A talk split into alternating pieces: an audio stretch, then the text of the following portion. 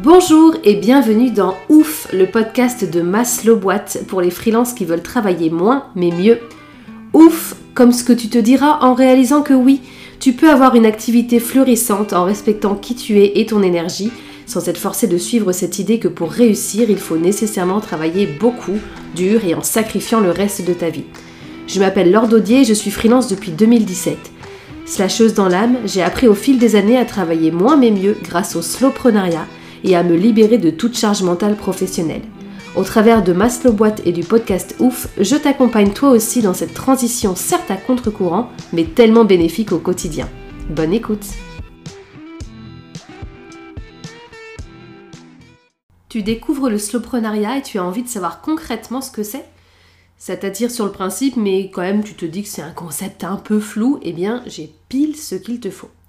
Dans les liens de cet épisode, tu trouveras de quoi t'inscrire à une masterclass offerte d'une heure dans laquelle tu apprendras ce qu'est vraiment le slowprenariat, ce que ça n'est pas aussi, comment c'est possible que ça te permette de réussir dans un monde entrepreneurial qui prône plutôt la vitesse et l'ultra-croissance, et puis dedans, je te donnerai aussi 5 pistes concrètes à déjà mettre en œuvre dès que tu auras fini la masterclass pour travailler moins mais mieux, sans sacrifier tes revenus ni décevoir tes clients.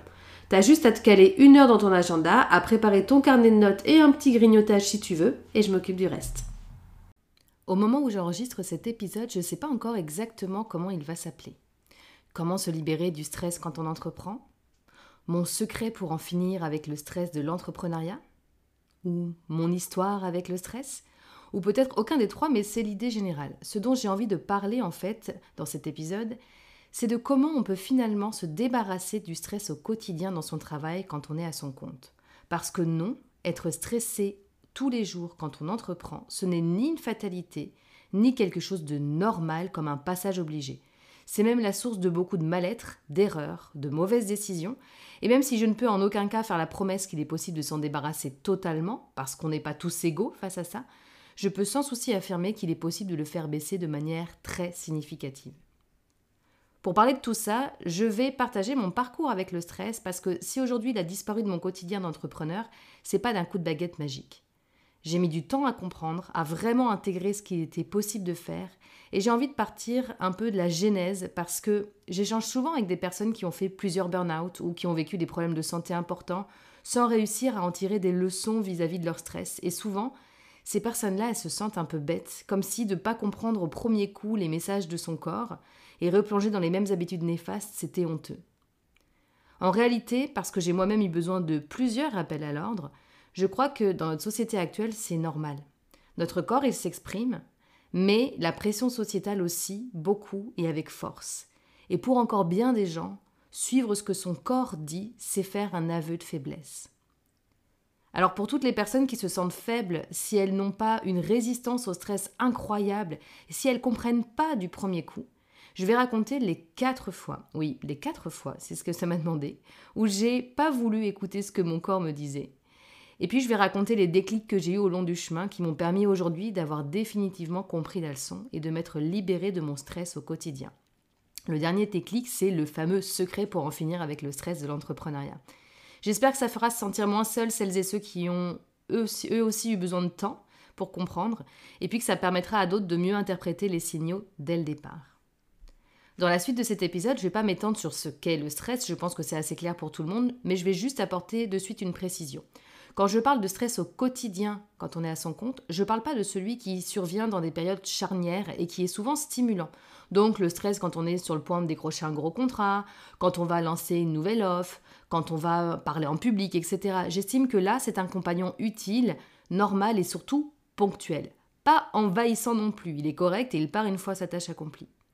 Le stress au quotidien dont je vais parler dans la suite de cet épisode, c'est celui qui est là en permanence, en tâche de fond. Parce qu'on a la pression de trouver des clients, parce qu'on travaille peut-être avec un client stressant ou sur un projet inconfortable, parce qu'on est envahi d'injonctions sur tout ce qu'on a à faire et du coup une tout doux à rallonge même des trucs qu'on n'a pas du tout envie de faire, parce que les actions qu'on met en place ne donnent pas les résultats espérés, parce qu'on a du mal à vendre, parce qu'on est à la bourre sur ses tâches, parce qu'on se compare aux autres qui font tellement mieux, etc. etc. C'est ce stress qui nous pousse souvent d'ailleurs à travailler trop, et c'est pour ça qu'il est pour moi l'un des ennemis numéro un du slowprenariat. Plongeons maintenant dans le cœur du sujet. Et pour ça, je vais commencer par faire un retour en arrière en 2008, parce que c'est là que mon histoire tumultueuse avec le stress professionnel démarre. À l'époque, j'ai 22 ans, j'ai mon BTS de communication en poche, mais beaucoup de mal à trouver un emploi dans ce domaine. On me propose que des stages non rémunérés et c'est extrêmement frustrant et dévalorisant. Donc je travaille en attendant dans un centre d'appel où je fais du démarchage téléphonique pour vendre des assurances à des gens qui n'en ont pas besoin en jouant sur la peur, avec un manager franchement pas net qui finira d'ailleurs arrêté par la police sur le plateau devant tout le monde. Le garçon avec qui je vis à l'époque, depuis un an et demi, dans notre premier appartement, est à son compte. Il crée des sites web. Mais en réalité, il crée pas grand chose et passe plus de temps à jouer en ligne et à trouver de bonnes raisons pour ne pas avoir de clients. Et donc, on vit tous les deux sur mon petit salaire au SMIC. On ne fait absolument rien de notre vie parce qu'on n'a pas d'argent pour ça. Et un beau matin, je me réveille avec la paupière droite tout enflée et une douleur à l'œil. Alors j'ai d'abord cru à un bête orgelet, mais que nenni. Et il faudra 4 mois, avec toujours cette tête de boxeuse hein, euh, qui, reste là, pour qu'un ophtalmo ait enfin la présence d'esprit de tâter un petit peu ce qui se passe, plutôt que juste me faire des examens avec des machines. Et il sent quelque chose, il m'envoie faire un examen type scanner ou IRM, je sais plus trop. Et là, on m'annonce que j'ai une tumeur à la glande lacrymale. Au départ, on ne sait pas de quelle nature, donc je passe une biopsie et j'attends un mois pour avoir la réponse, ce qui est absolument terrible. Toutes les personnes qui ont dû attendre le résultat d'une biopsie, c'est toujours ce genre de délai, savent à quel point c'est angoissant de ne pas savoir. Et ce mois-là, ben, je le passe à me préparer à ce qu'on m'annonce que je vais mourir. Alors finalement non, je suis toujours là. La tumeur était inflammatoire, donc en soi bénigne, mais par contre extrêmement mal placée, hein, parce que bah, pas loin derrière l'œil, il y a le cerveau. Donc il fallait pas que ça continue à grossir. Alors je démarre un traitement à, base de cortisone avec tous les effets secondaires euh, euh, qu'on connaît. Euh, et je garderai ce traitement pendant un an et demi. Et moi, à ce moment-là, ce que je veux absolument savoir, c'est la cause, pour que ça revienne surtout pas et pour pouvoir agir dessus, éviter de refaire des choses ou, voilà, éviter une situation qui fasse revenir ça. Les médecins me disent alors que la cause est très probablement le stress, que mon corps, en gros, a surréagi à mon niveau de stress en développant une inflammation. Et à l'époque, parce que j'ai encore l'idée que le physique et le psychologique sont segmentés, j'ai l'impression qu'ils se foutent de moi et qu'en fait ils savent pas et qu'ils m'apportent pas de vraies réponses. Je vois pas à ce moment-là en quoi mon stress, même si oui, évidemment que ma situation de vie faisait que j'étais très stressée quand ça s'est déclenché, ben, je voyais pas ce que ça avait à voir avec cette maladie-là. Et puis après plusieurs mois de traitement, on m'annonce que ma tumeur a totalement disparu, qu'il n'y a plus d'inflammation. Et moi, ça m'étonne parce que même si ça a dégonflé, j'ai toujours mal. Et là, les médecins ne comprennent pas, ne comprennent pas non plus. Pour eux, il n'y a plus du tout de raison que ça soit douloureux. Mais bon, il se trouve que moi, j'ai toujours la même douleur au niveau de l'œil. Il se passe alors un événement qui me donnera le déclic de comprendre que oui, définitivement, il y a bien un lien entre mental et physique. C'est pas lié au boulot, mais ça m'a vraiment permis de comprendre beaucoup de choses. Je suis contactée un jour via le site Copain d'avant, pour les gens qui sont nés dans les années 90 ou avant. Euh, je suis contactée sur ce site par une personne qui m'a fait énormément de mal à l'adolescence et qui le sait. J'avais pas eu de contact depuis des années et notre relation s'était très mal terminée. Donc ça a été un vrai choc de voir ce message, d'autant plus qu'il me demandait innocemment des nouvelles. J'ai explosé en voyant ça, j'ai hurlé comme si j'avais vu un fantôme. Et j'ai laissé passer quelque chose, euh, quelques jours plutôt, euh, avant de finalement décider de saisir l'opportunité de lui balancer tout ce que j'avais sur le cœur. Et donc ma réponse à sa demande de nouvelles, ça a été euh, de lui expliquer comment j'avais vécu notre relation et tout ce qu'il m'avait fait, à quel point je trouvais ça indécent de m'envoyer un message comme si de rien n'était et ça m'a énormément soulagée. Alors sa réponse était minable, genre ah désolé, moi j'ai pas vécu ça comme ça, je voulais juste prendre des nouvelles en souvenir du bon vieux temps, mais bon, à la limite, peu importe sa réponse. Moi ça m'avait fait vraiment du bien, comme si j'avais un poids qui s'était libéré de mes épaules. Et le lendemain matin, ma douleur à l'œil avait totalement disparu, c'était incroyable. Et là j'ai vraiment intégré à quel point la sérénité mentale jouait sur la sérénité du corps.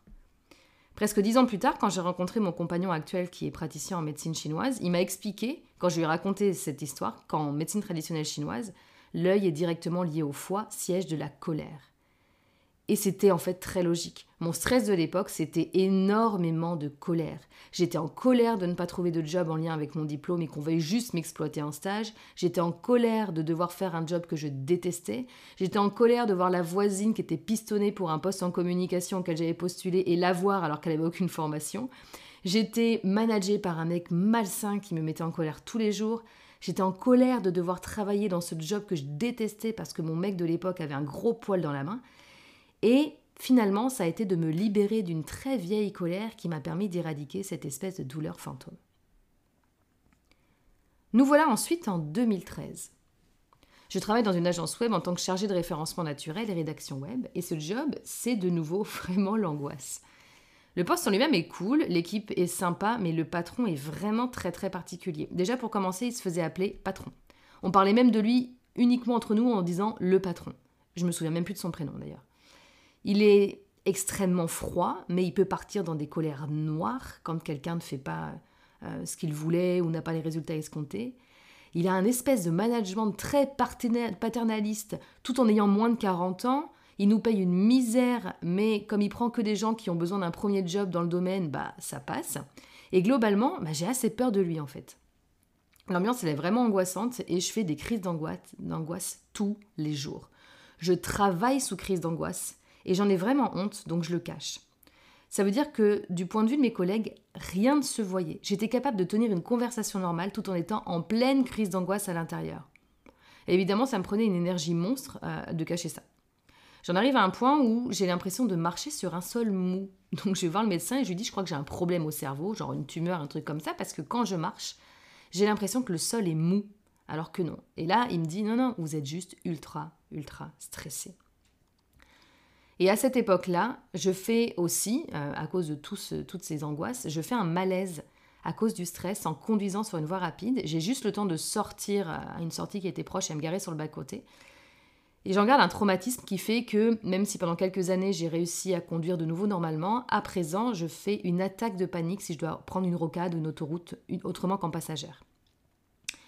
Mais à cette époque-là, pas de déclic. Pire que ça, je me sens coupable parce que ce directeur d'agence, il m'a pris sur ce poste alors que je m'étais formée de manière autodidacte sur tout ce qui était référencement naturel et rédaction. Et donc, je le considère un peu comme un sauveur qui m'a permis de renouer avec le monde de la com euh, que je n'avais pas vraiment réussi à intégrer depuis mon diplôme. Mon diplôme, je l'ai eu en 2007, là on est en, 2013. Donc, euh, pour moi, c'était vraiment un grand pas en avant de pouvoir retourner enfin dans ce milieu. Et je lui en étais très reconnaissante. Et d'ailleurs, le jour où je lui dis que je pars, je me sens vraiment ingrate, même si franchement, j'avais toutes les raisons du monde de m'en aller parce que on était mal payé, ce mec était glauque, il était instable, enfin voilà, c'était très logique que je m'en aille.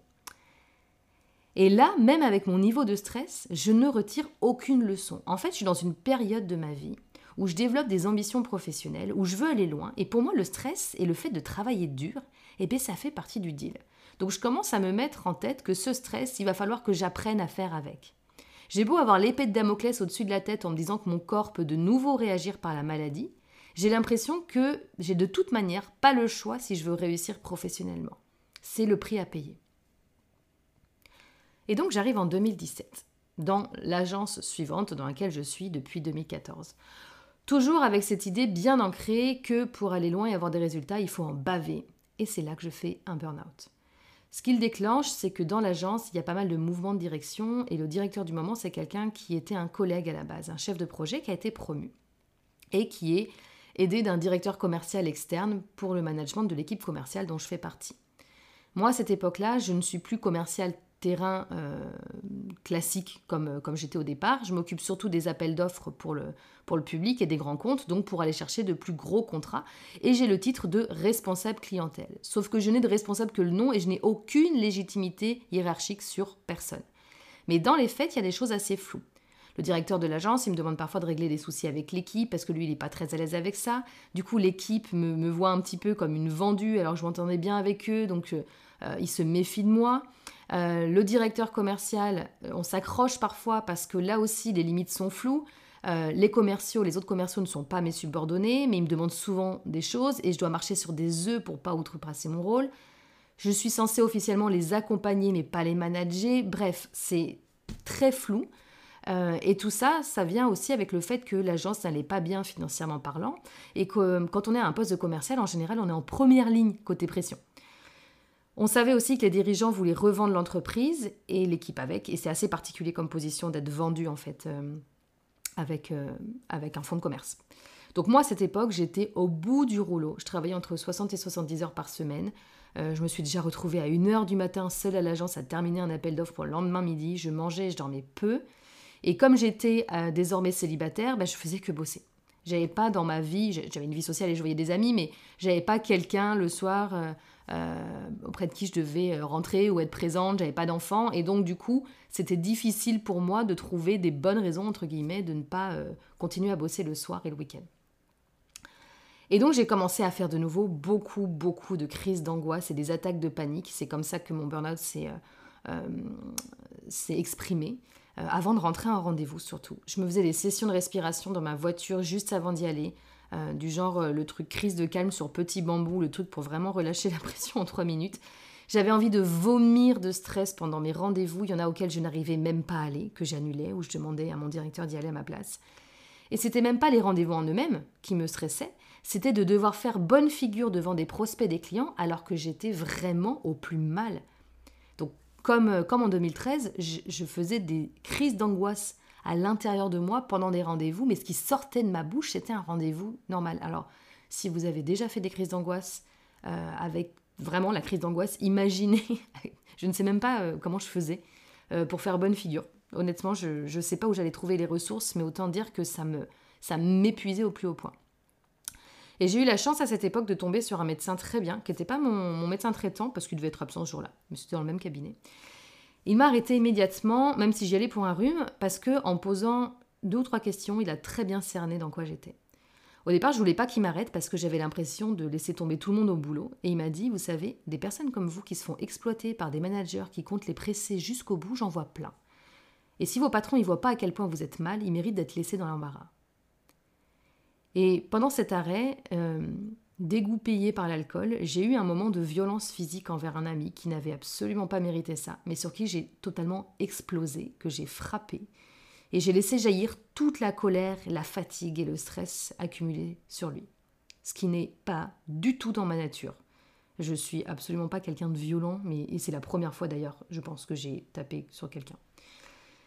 Et ça, ça a été un nouveau déclic je me suis rendu compte à quel point le stress de mon travail faisait de moi une, autre personne et pas une personne que j'aimais du tout.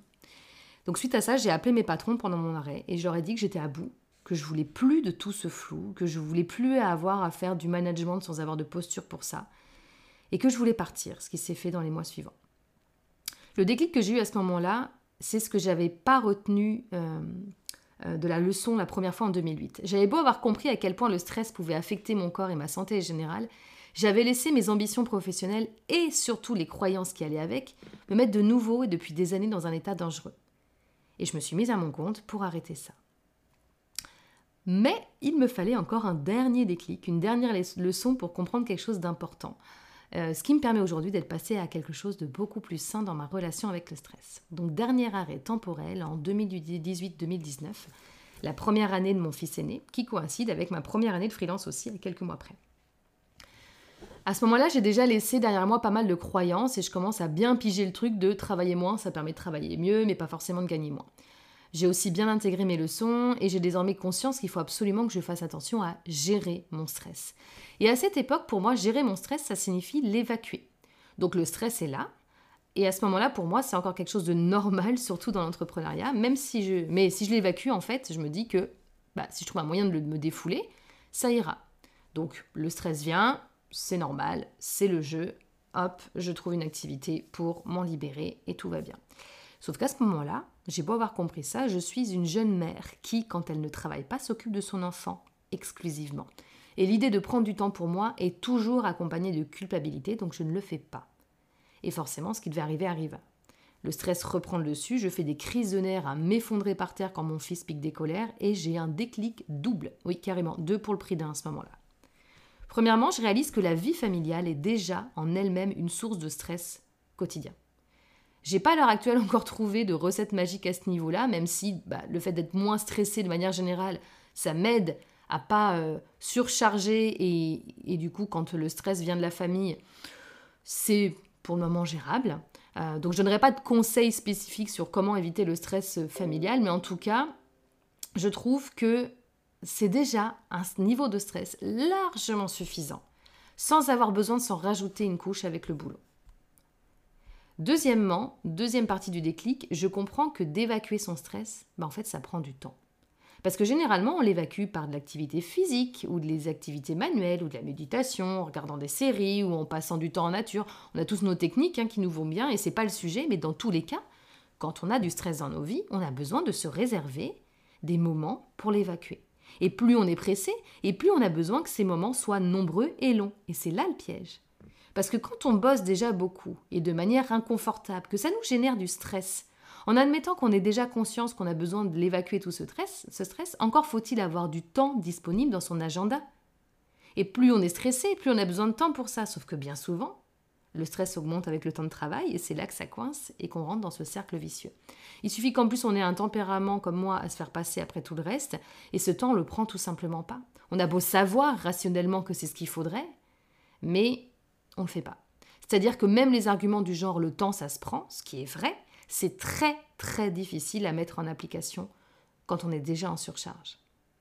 Et le jour où j'ai compris ça, j'ai compris que trouver la sérénité au quotidien dans son boulot, ça voulait dire avoir un niveau de stress suffisamment bas pour avoir le temps de l'évacuer. Je répète.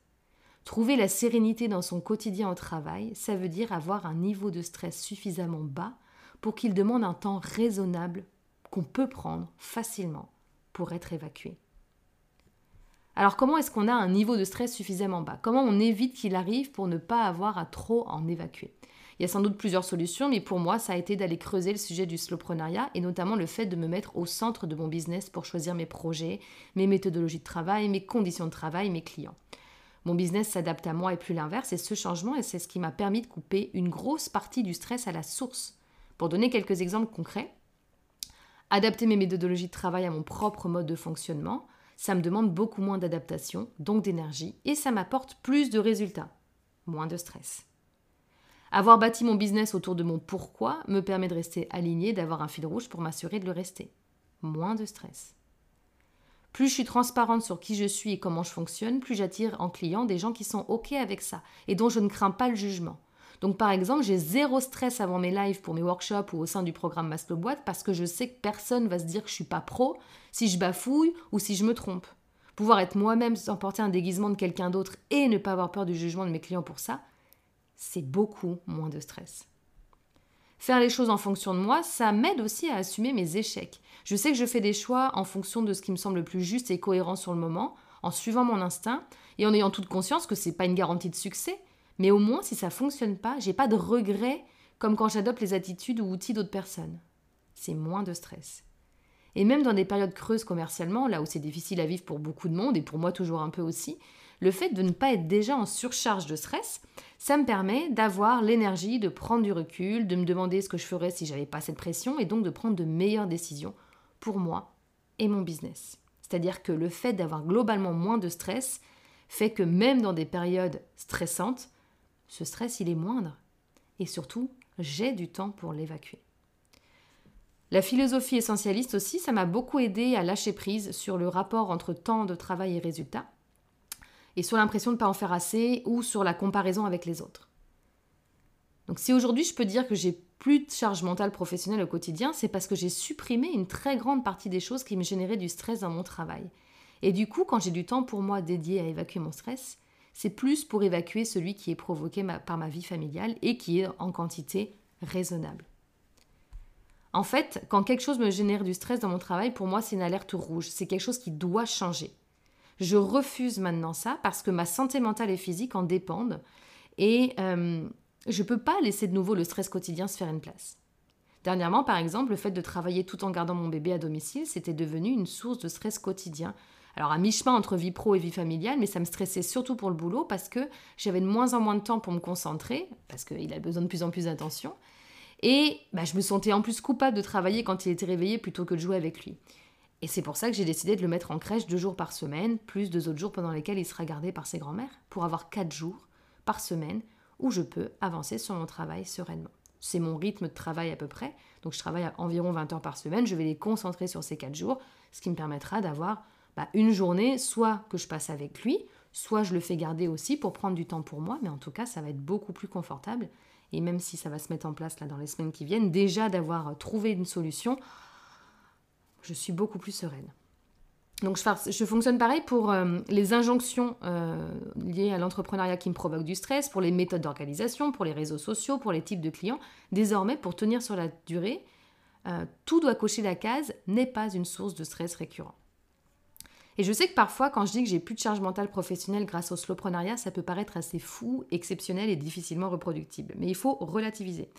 Ça m'a pris dix ans ce chemin.